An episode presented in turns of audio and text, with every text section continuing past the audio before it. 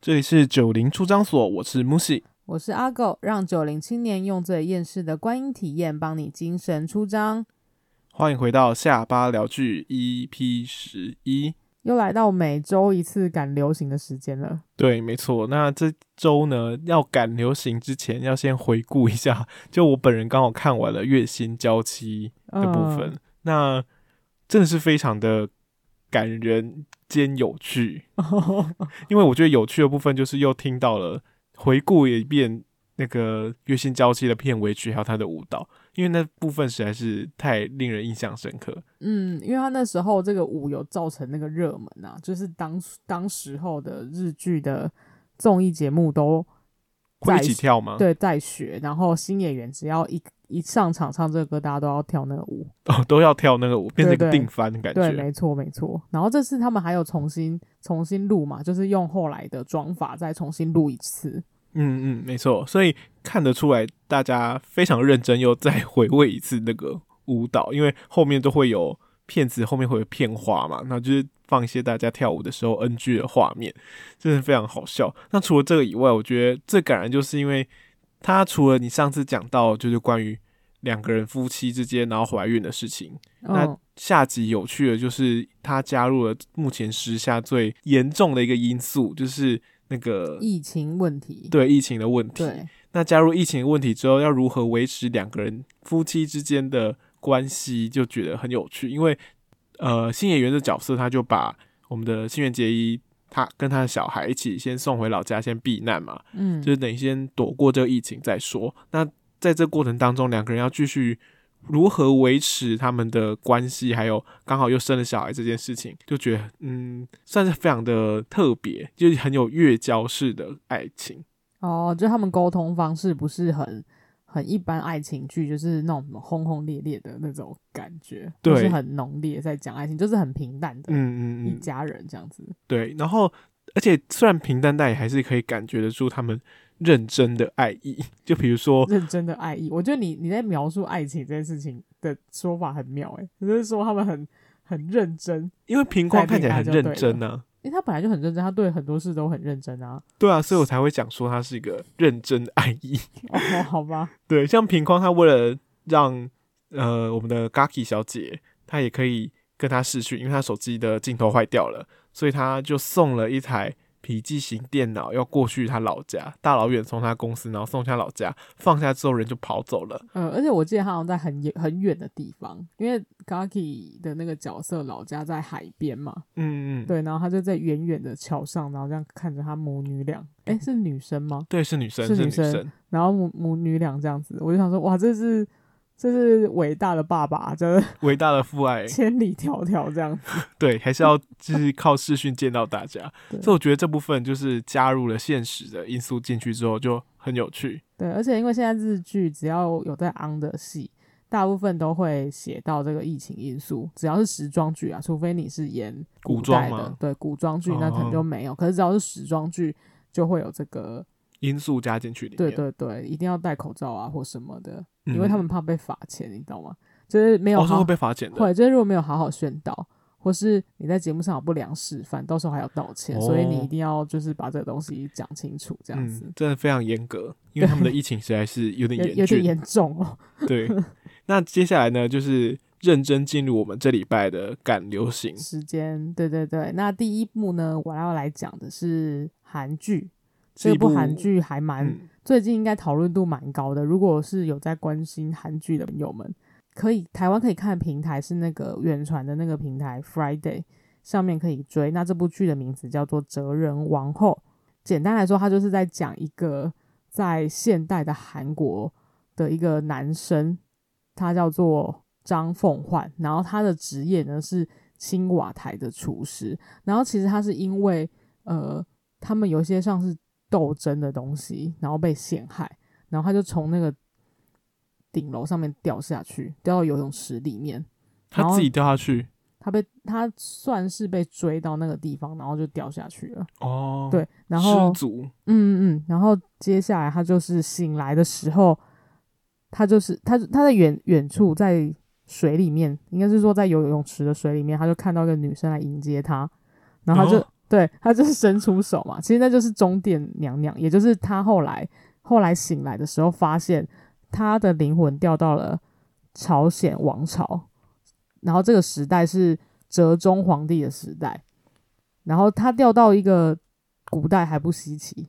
他还掉到一个女生的身体，嗯他掉到女生的身体也不稀奇，他是掉到一个中殿娘娘的身体，就是他是他是皇皇皇帝的老婆，太太。对，那皇帝呢，在一开始的时候非常讨厌这个太太，但他也不知道为什么，他就是用一种非常男性的视角，因为他掉上掉到那个地时代时代的时候，他已经很崩溃了，嗯然后又发现他变成女生，他就是非常的焦躁。他最好笑的是，他会很焦躁啊，对我以为他会非常的开心，就是都是后宫这样。对啊没有他那时候还没有立那么多后宫，他很焦躁，所以一开始第一、二集有几个很好笑的点，就是他一直很想要回去，他想要回去大韩民国，所以他想说，嗯，我是从水来的，就是我是跳下游泳池，然后跑到这里，嗯所以他就是 要去任何的水，就是他想要他要试任何的水，把自己淹死，看可不可以回去。呃 所以，因为他一开始很绝望，是因为他本来是从池塘，所以池塘被捞出来嘛，有两个湖，就是那个宫里面有两个湖。然后他本来要回去跳的时候，他说啊，原来发现就是那个大妃大王娘娘，就是那个名义上是皇帝的阿嬷的这个角色，下令下令把皇宫里面的池水全部抽干。所以他本来他跳下去的时候就是直接趴在土泥泥土地上，然后就是他就是很绝望，所以他一开始的企图心就是想，就是他做的任何事情都是为了要让大王大妃娘娘就是同意把这这两个池水注满，然后还要跳回去。哦，对，所以中间还有一个过程是他就是比如花盆的水啊、池子的水，然后他就是把头塞进去，然后想说这样就是把自己淹死之后，可不可以回去回去原本时代？然后但旁还边是失败了。对，然后旁边的宫女都一直是疯狂说，就是觉得娘娘是娘娘是不是疯掉了？因为在他们的时时状况是中殿娘娘掉下水里面，然后被捞起来，所以他就、哦他们就觉得中殿娘娘是不是掉下水之后脑就袋踢笑了，对脑袋派皮，然后 就一直抓住他，然后还在旁在旁边大哭，然后因为他们都不记得旁边小那个丫鬟的，诶，算是丫丫鬟的名字，然后就一直说娘娘你居然掉到水里面之后就就失忆了。就不知道我是谁了，我是从小服侍你的谁谁谁什么的。 然后他就会，他最好笑的是他还会摆出，就是因为他在大韩民国的时候是一个撩妹王，所以他就会摆出那种很帅的姿势，然后跟他说：“你不要再哭了。”就是，然后你还是笑比较好看。我想问你到底在撩谁？ 我就觉得很有趣。然后，所以其实这部戏的看点是，呃，我们这个女呃女主角，因为她是女生演的嘛，就是申惠善这个演员，她演这个王菲的角色，然后她真的不戏形象，就是各种像大叔的坐姿啊，然后大叔就是撩女生的状态，她就是演的淋漓尽致。嗯，，对，所以除了灵魂转换这点好看之，算是一个看点之一之外啊，还有那个他其实还有讲到，就是哲宗跟他的外戚的对决，其实里面有讲到一些那个宫廷的斗争的东西，哦，然后又加入了这么这么神奇的一个人，他已经是各种想法都跟那个古代时间不一样的，他就是蹦出新火花， 哦，蹦出新滋味的梦感觉，中心滋味，所以是非常有趣，然后又又又会被人家讲说有点像伪毕业楼啦，因为他内心是一个男的啊 男生呢？对，他是有点像那个直男被搬弯的感觉，就很好笑。哦，所以他会再喜欢上网上之类的。就是对他有好感，或是会觉得王很可怜之类的。嗯目前我看到十二集的时候是这样，嗯，对，，所以我个人呢是有给到四颗星的评价，到目前为止，因为它有二十集，我就现在怕他后面有烂尾。哎、对，就是韩剧就是很经常会有这个问题。对我觉得上班族的朋友就是这个非常适合，蛮无脑的杀时间。嗯虽然他的宫斗有点多，但是其实那宫斗蛮不是最重要的，我觉得，因为其实只要 不重要，我我觉得不太重要， 就是看那个申惠善，就是我们中殿娘娘的角色，就是如何疯狂的那个闯荡宫中，对，闯荡宫中这件事非常好笑。然后另外一个是说，有有这这部戏其实好像是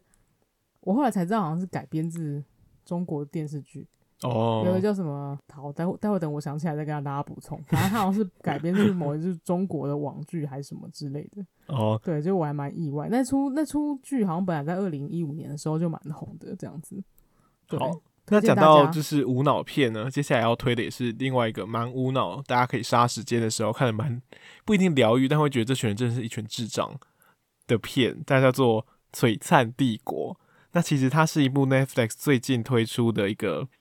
呃实境秀，那其嗯实 Netflix 蛮爱推实境秀的，其实就什么双层公寓，然后欲罢不能，欲罢不能，我很爱看。其实它它非常的扯，但是就是蛮好笑的，对，就是就是看一群人在那边就是很夸张的浮夸的爱来爱去的感觉，蛮有趣的。对，就是石敬秀的迷人之处 嘛，就吸引人的地方就是这边，就是他会有一大家些喜欢看人家八卦，我觉得对，真的，就是偷窥欲是一个非常重要的东西。嗯嗯，就你明明知道他可能就是 C 的，但你就会对觉得很有趣，很好笑。对，因为有些反应真的蛮蛮迷，就很迷啊，很迷，就想说，哎、怎么那么有有有趣这样子？而且有时候，特别是因为你知道他是 C 的，所以你会讲说他演的那么浮夸，他也真不容易。哦，对，就是有一种哎、诶辛苦你了的感 觉。对，那这一出呢，其实是在演一群疯狂亚洲富豪的故事。大家如果以前前阵子啊，应该说几年前有看过有一出没诶、算好莱坞的片，嗯，都在演亚洲人的故事，叫其实就是《疯狂亚洲富豪》，对他在讲一群新加坡的有钱人，然后怎么跟哎、应该说一个美国的亚裔的的平平凡凡的女子，对对对，怎么被喜欢上了一个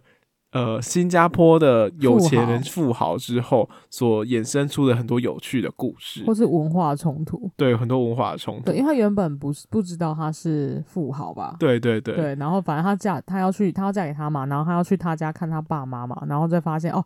天啊，你家也太有钱了吧！然后这些有才钱揭发人了后面的对各种的，就是婆婆跟媳妇之间你来我往这一种的对，这没种错，剧情这样子。那我们这一出呢，其实跟媳妇一点关系都没有， 因为他就是在演一群真的非常疯狂的亚裔人，然后他们非常的有钱，是如何在美国的洛杉矶、加州那边，以他们疯狂有钱的方方式在过他们的生活。然后讲他们之间的一些可能有感情的纠葛啦，或是彼此之间看不爽啊，然后看不顺眼，然后不知道为什么看不顺眼，还是要互邀来彼此的 party，然后给对方洗脸， 然后让对方难堪，给然后把对方难堪这件事情告诸天下，让全部人知道。那下一次 party 的时候，还是要邀他来，然后再给对方难堪一次。对，就是一种很像 Gossip Girl 的那种，就是女高中生的那种心计对决，就是那种攻心计的那种游戏。对，在真人时间上演，然后对这些人都不是小朋友哦，但对他们还是这样很无聊，在那边玩一些宫心计的角色。而且差异最大就是他们非常的有钱，有钱到一个非常夸张的地步。我这边先介绍几个简单的狠角色给大家认识。哦，对，而且有几个是我比较喜欢，你先讲好了。我有那几第一个要跟大家介绍的狠角色是 Christine。那 Christine 非常有趣，因为她其实算是半个台湾人，她爸爸是台湾人，嗯目前还住在台湾，虽然对不知道是谁。嗯，那非常的有钱，妈妈不是吗？妈妈不知道，但剧里面有确实吐露的是她爸爸是台湾人，对对对，所以她算是她会讲中文，然后她在戏里面的话。就是基本基本上，除了这部分的话，很少提到台湾呐、那另外一个很有趣的是，她的老公就是在戏里面有直接讲，她说她的老公如果在中国还有王朝的时候，她的老公的父亲可能是皇帝，是宋氏王朝的继承人，哦，所以依照这个逻辑来讲，她老公就是王位继承人，那他们的小孩就是太子，所以她其实就是另外一个中殿娘娘，对她她就是是皇母，后， 对，这种是非常的荒，也不能说荒唐，但是觉得她可是她怎么会把这个话讲出来，然后当做她是一个卖点？我真的觉得非常荒谬哎、她会她很深信这件事情吧，所以一直觉得她自己真的就是某一一方之霸的皇后的感嗯，觉，可是而且看她实际生活确实是很夸张，对她奢华的程度非常的可怕。她曾经为了她就是她的小孩，她都叫她 Baby G，嗯那 Baby G G 他为了筹办一个他 Baby G 的周岁，就是满一年嘛，周岁他办了一个超大型的 party，包下了一整个什么什么有玩有具乐游乐园的博物馆、儿儿童童博博物物馆馆，就包下整个博物馆，就为了办给他宝宝的一个周岁，然后邀请了一堆名人来，然后送一堆有的没的钻石玩具给他。之后他怎么可能会知道这些东西到要底？干嘛？就对是妈妈自己在满足自己而已，就是对很妙，而且有可能 Baby G 还不知道就把它吞下去之类的。有点可怕。好，那讲完 Christine 之后，我们讲另外一个她的死对头，叫做 Anna。那 Anna 也是一个很酷的老太太，呃已哎经那六这个十几岁他了。是很角色哎、对她真的是很角对，色而，且我最喜欢他， 因为她常常跟 Christine 在斗，但她对技高一筹，对，所以 Christine 的斗法看起来其实非常的二流啦。他他看起来就是真的是蛮 bitch bitch 的，而且 t e r r y 都感觉比较像他自己刻意去逗那个 Anna， Anna。对我们以电视剧的看起来的剧情是这样，嗯嗯但我不知道他们实际情况是怎样。但是比较像 c h r i s t i n 每次都要去踩 Anna 的那个底线底线。那我们来介绍一下 Anna Shay 这个人， Anna 她其实也是很厉害，她是中俄混血，嗯，对，然后而且日二啦，哦，日哦不不，日俄混血， 不好意思说错，日俄混血。然后超级酷的，就是他爸其实是俄国的军火商，超猛的，这个军火商真是非常厉害。然后他呃，目前所已知资讯是说，他跟他弟弟继承了这笔财产之后，就把他父亲那些产业全部都变卖掉了，所以身下身上有就是几十亿的美金。就是现金呐、对，都那是现金就对，他没有在营运就对了。呃，对他没有在营运这个东西，所以嗯嗯那些资产应该算他的资产啊，不一定是现金，他就是他的资产有那么多，但他没有在营运他附近那些产业，所以他其实是洛杉矶那边一个算是世界知名的富豪，但也都非常的默默低调，在嗯拍这、就是他接拍这个戏剧之之前，前大家都不太晓得他还是这么有钱的人，对这样他其但他是在富那个就是富豪榜上面，哦，对，但他非常的低调，只是大家也非常意外，他那么低调的人竟然会来接演这个东西。对，而且他家他是家感觉是个庄园欸诶，他不是有拍到他家吗？他对家整个大到一个很夸张欸诶，它是一个洛杉矶的很可怕的豪宅，对他家超大，看起来就是很恐怖。然后三不时就会办很多 party，然后找很多男的一起狂欢的感觉，没没有到狂欢，但是就是很就多 一起来玩。嗯、呃那他我记得他有一个帮法国，他有一个法国的好朋友嘛，有嗯嗯，个法国人是他好朋友，哦、是那法珠宝商，是珠宝哦，他专家啦，是珠宝商吗？是珠宝的专家。哦，但是他那个男生很帅， 想强调一下。哦然后重点是他帮他办这个呃生日 party 的时候，他就是说这是一个像钻石 party，他说朋他说钻这是钻石 forever party，就是这是一个、哦，对对这对，钻石是钻石永流传。对钻石的是 party 永恒的 party，朋友还好，但是钻石是永恒的。呃，对， 他们会为了特别为了有一个主题的 party，就是钻石，那大家都要带带哎有各钻种石的钻东西啊来。哦，然后在这个他在这个 party 里面还是会 diss 那个克里斯汀，我觉得很好笑。哦，对对对，而且他会刻意的，就是可是看 Christine 也会有点要反击，所以他曾经在一次的，就是大家都坐在一个餐桌上，然后他就会问那个珠宝商说：“诶，就是我们这一桌有没有人是戴戴假假的的珠宝嗯，？”然后结果那个珠宝商还在跟他说：“哦，有一个。”然后但啊就是戏说剧，他嘛，因为在戏剧节目里面。剪接好像看不太出来，但应该是不是说他好像是另外一个我们等一下会谈到的一个角色、嗯凯里身上嗯嗯好像有一个脖子上面，东他西说是可能假有一的个是假的，这样，但就可以看得出 Christine 真的非常爱炫富，啊对，就她他真非的常在意这些东西到底是真的还是假的。对，这很妙。然后，而且在 Christine 跟 Anna 之间的斗争真的非常好笑，因为曾经 Christine 还办了一个什么皮革趴，哦，对，就大家都要穿有皮革的东西去，然后嗯就是用有点色情、更性感这样子，然后就故意在公开的场合，然后就提了 Anna 的名字，好像要提 Anna 是一个就是很淫乱的女生之类的，哦，是这样吗？或是就特别我他怎刻意指明她，然后就好像要讲说哦，你可能比我们多个几年呐、经验什对啊，么经验比较的丰富啊。我想嗯嗯说，嗯看这是超级没礼貌。呃，他真的超没礼貌，因为他在很多地方都会觉得你就是太故意了，然后我说难怪安娜会生气，对觉得啊、难怪安娜会，我我觉得安娜算是在我不知道戏剧效果还是什么，她看起来像是比较正常人的，就是有钱人，她就是有钱的人，但是她的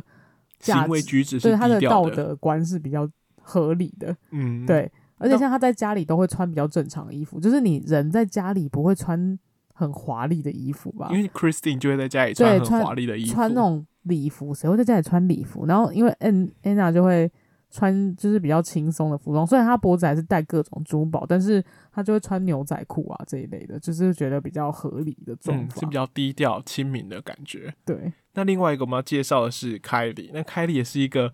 算是一个蛮复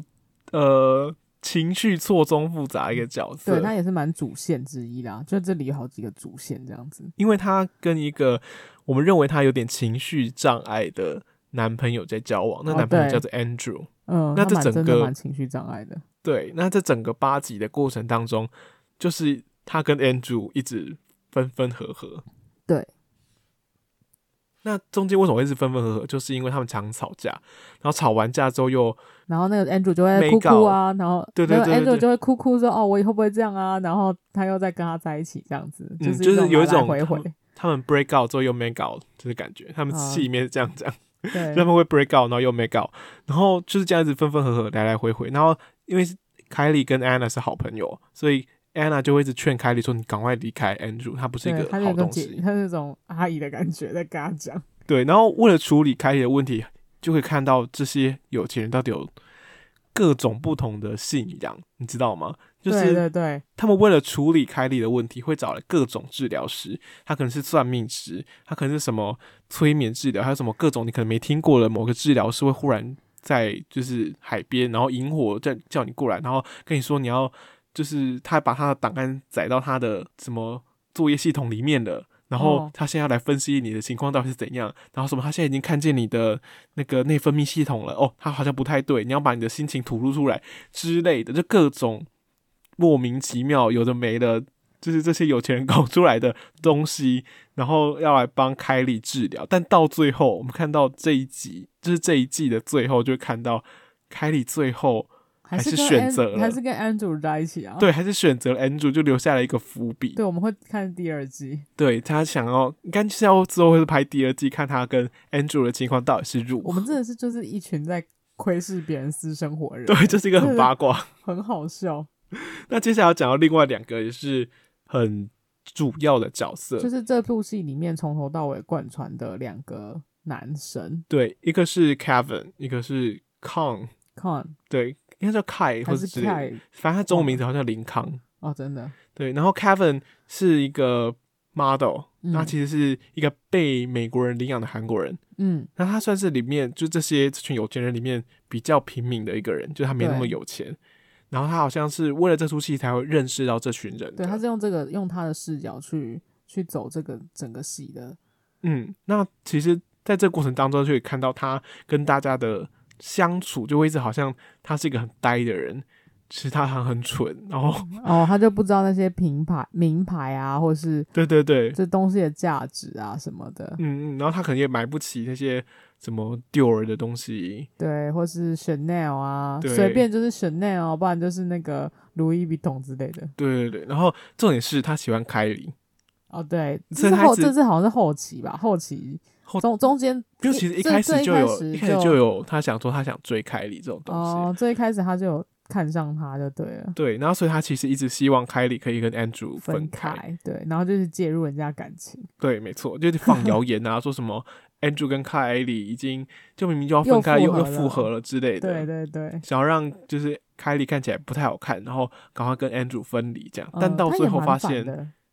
对，然后但到最后发现凯莉还是没有，就是跟他没有意思对，还是毕回竟去跟 Andrew 比较帅，哦。好，OK。那接下来另外一个蛮特别的角色叫做林康，那林康也是一个蛮浮夸的角色，他就是一个暴发，也不是说暴发户，但他就是一个非常有钱人。对，他是有，钱有钱到不行的人，就他会买很多的 bling bling 的东西，对，什么然后鞋子啦、但他衣服，但全他部都要信亮亮佛的。教哎、对，这但是他信另外一佛教，个这是个很奇奇葩的东西，就这些人都有一些特殊信仰。对，然后他信佛教是真的很信哦。我想说你信佛教，那你物欲这么高，这样对啊好吗？对这啊，个很，这是很 confused 的一个东西。对，令人非常的不知你到底在信什么的。你对真的有信进去吗？为什么你物欲还会那么高，还买那么多东西，而且买他不完？他真的有钱到，就是那个 Kevin，就是你写这个呃，我们有我们有看一些资料嘛，然后我真的非常对他这句话真的印象深刻。他他一开始在介绍抗出出场的时候，他就有说他拥有非常多的，他们家有做石油运输跟房地产，然后他就说我指的房地产是他拥有 shopping mall，他不是有一间透天厝哦，对，它他是有一个很多 mall 的哦 shopping mall，就可以看得出这些人真的是有钱到一个很夸张有的钱地到步。滴水，真的很夸张。所以大家如果想要看看有钱人有多疯狂，然后他们中间私生活到底又多错综纠葛到什么夸张的地步的话，我觉得算是《璀璨帝国》算是一个很疗愈的部分。对，然后突然让我想到你你说 Christine 的部分，Christine 其实这个人也蛮蛮戏剧化的，就是因为他在中间会一直讲到他生小孩的故事，因为他有一个 baby 剧嘛。嗯，对，然后你就会想说啊，这个人其实也活得有点辛苦，就是这就是 他们会有一些自己的问题，就是比如说像那个，因为我们还有讲到几个角色没有讲到嘛，像凯莉，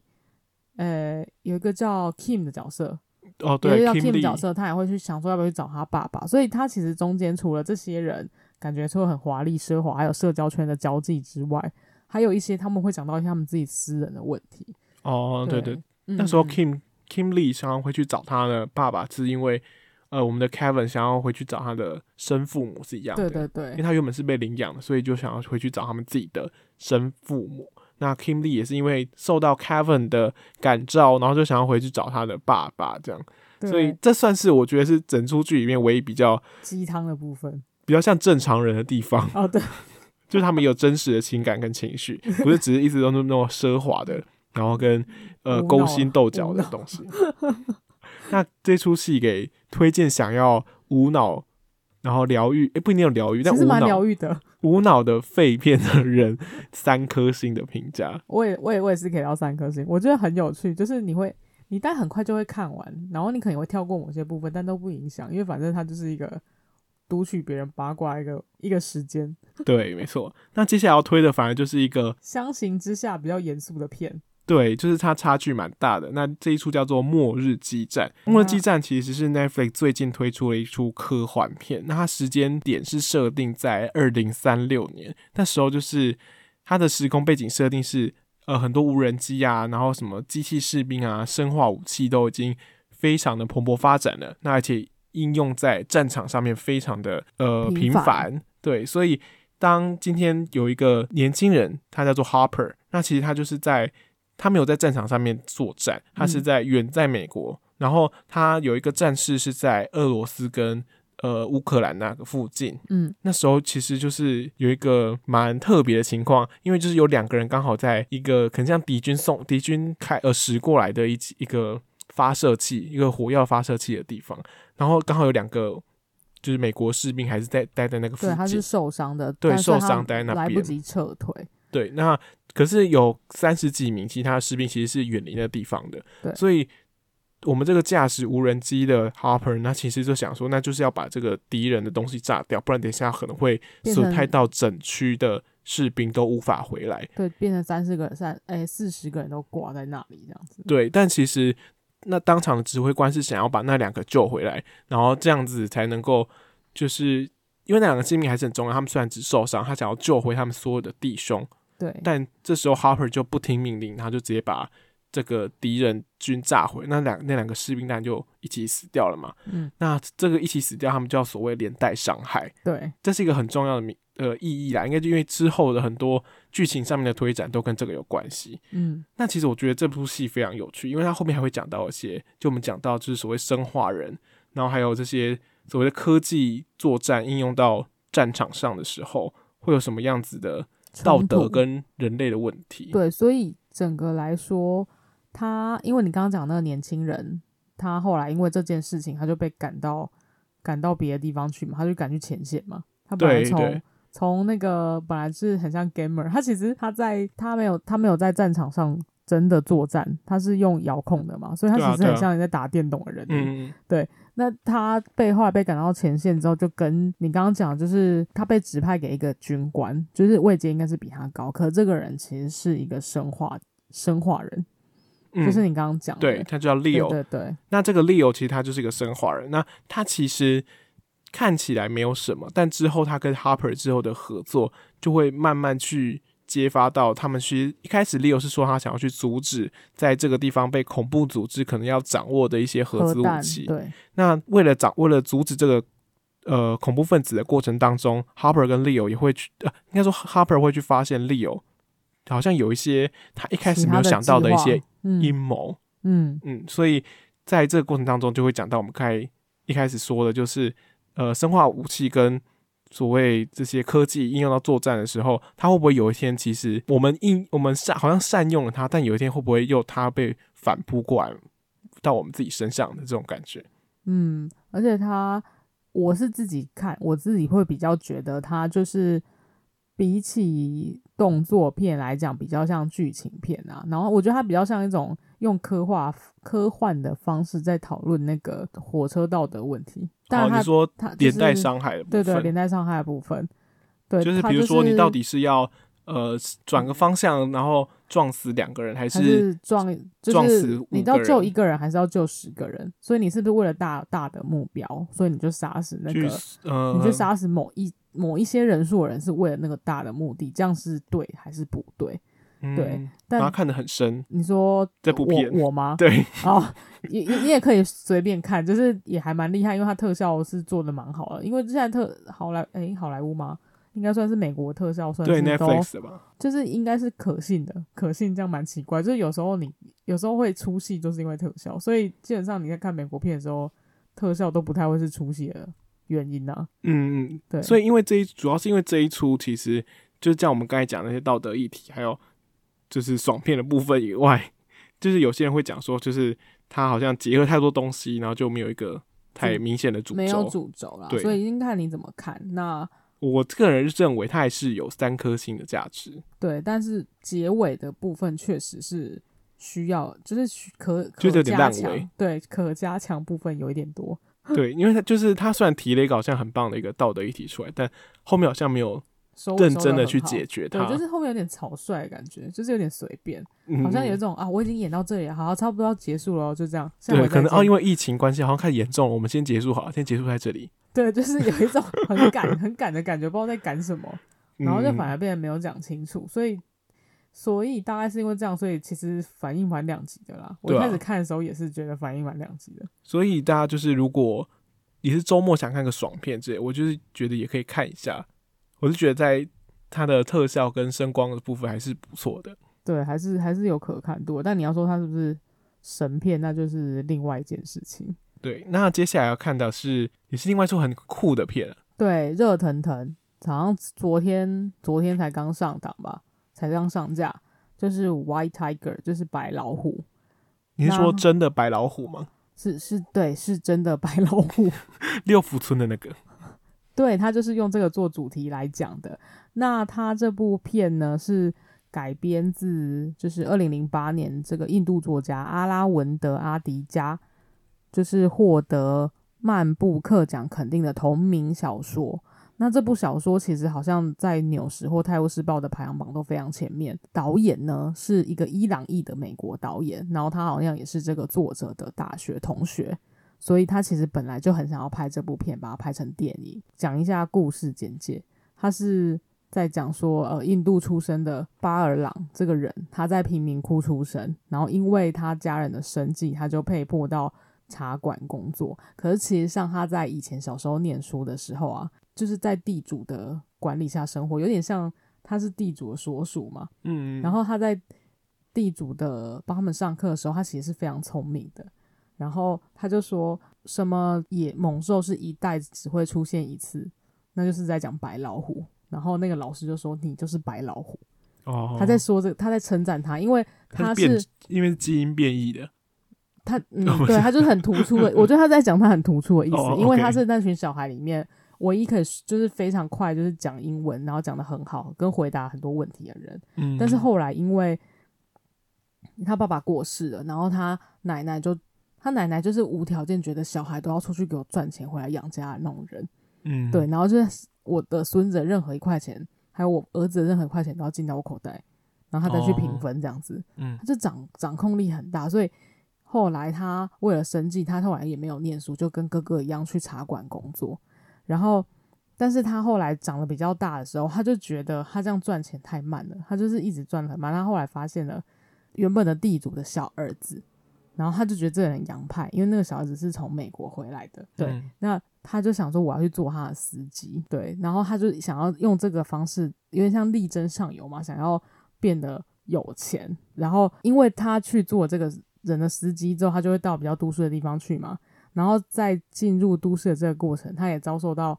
各种事件，然后有也有可能是地主对他背叛或什么的，因为这个他就整个有点到被洗涤了嘛，就是他整个因为这个算是他见识到真正的真实，还有你要该怎么样，就是攻心计或狡猾，哦你，才有办法做一个实业家。在印度的那个在比印度较的这个贫富差距非常大的环境里面，你到底要怎么做，你才能真的反转你自己？嗯嗯对嗯，那因为他的表达方式很有趣，是因为这个他这个片是用主角植树的方式哦开始的，有然点后像主角当做旁白的感觉。对对对，他有点像主角，他很很有趣，是他主角就是一开始看到那个温家宝去中去印度，我不知道为什么他是设定温家宝。这因为温家宝不是上一个时代的人啊，就是中国因为蛮早期的吧？嗯对，然后他就是说，啊，应该写写书的时候是蛮早期的，所以如果跟着书的时代的话是温家宝。嗯然后他就那个时候是他去印度访问嘛，然后他就说：“亲爱的温家宝总理，他就是说现在已经是黄种人跟、 哎黄黄色人种跟棕色人种的时代了，再也不是白人的时代了。”我觉得嗯嗯，很很妙。然后他就从这里开头，就很像在写一封信一样。他就说：“我想要来告诉一下，在印度如何当一个称职的实业家，他需要狡诈或什么，然后就把嗯他的人生就这样子从头哦开始，描、从一开始，然后慢慢演出来描。述出来。 OK，所以整出戏就是他就是非常明显的在告诉你，在讲印度的那个种姓的问题。对种姓制度，然后还有他们的贫富差距有多么的大，嗯，就是嗯阶级的问题，然后你要怎么去反转自己，哦，对。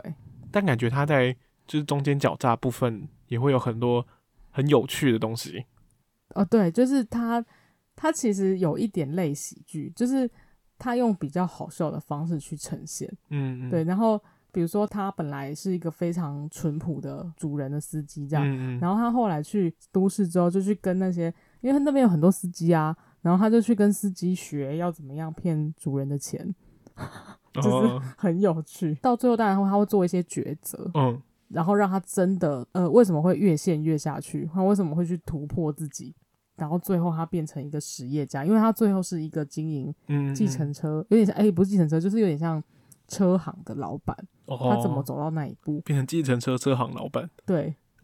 就是还蛮这这其实很大的转变。他一开始不是超穷嘛，他一嗯，一开始是仆人，然后讲到仆人，我就觉得有一个可以讲，它里面有一个非常非常准确的比喻，就是他说，因为他看着他爸爸死掉，嗯的时候，他有一个很妙的是，他在他爸爸在火里面的脚，就是因为你知道人如果他是用烧的，有点像烤焦的感觉，你的脚不是会动吗？就它其实嗯有点 Q 起来的感觉，其实嗯，嗯然后对小孩来讲，他是脚在弯曲，然后他就说他爸爸连死都不是甘很不甘愿的感觉，他是用这个哦来形容的。嗯他就讲到这个时候，他就说他从那时候才发了解，就是你在就是印度人的印度人穷人的自由有多难获，就是在自自由民主体制下的穷呃、不当穷人这件事有多么的重要。嗯他又有一个基隆的比喻，就基隆比喻是说，他说印度这个有一万多年历史的国家，发展出最大的东西是鸡舍，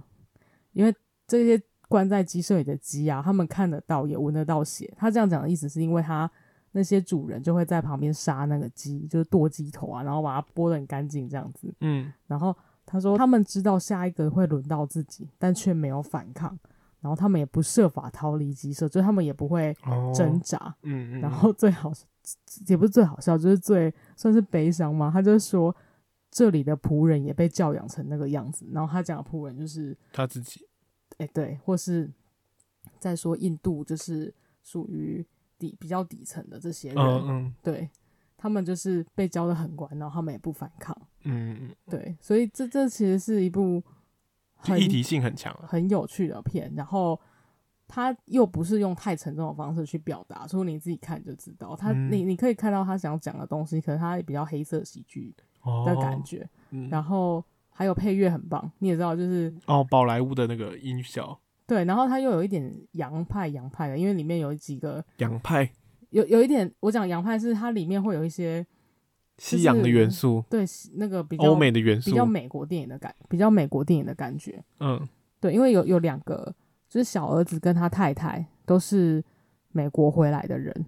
嗯就是刚他我不是说他后来去做了一个有钱人家的司机吗？嗯然后那个有钱人就是那个地主的小儿子，我我说他觉得有利可图，是因为他们是从美国回来的嘛，然嗯后太太也是从美国回来的，嗯对，所以他们就是在这，因为配合他们出场的桥段，会有比较美式的音乐出现，嗯，然后又搭配好了，有点宝莱坞的感觉，就觉得我觉得音乐是这部戏蛮有趣的一个地方，大家可以关注一下。哦，那这部片你给四颗星，我觉得好看，很好看。嗯，感觉你是不是没有很有兴趣啊？没有啊？ 还是因为我一直在爆雷，就是不想要听对这样啊，子？因为感觉把重要很就好很看的多地方重要都讲完了。我我觉得这不影响。我跟你讲，我很多地方还没有讲到，真哦的是， ，OK，而且它里面，我觉得说不定以后可以拿出来，我们就重新讲一集，因为里面很多很多名言，就是你知道很多东西我可以想要拿来引用的。哦，对对对，很多可就以是做成语录的感觉。对对，它有超超多语录的。嗯，好，那今天差不多到这边。啊，我们这我们今天就讲四集这样子，对，你结束因了为好，你结束得好迅速、因为哦。要追得快，就是也没办法。好，那今天就到这边，我是木喜，我是阿狗，拜拜。拜拜。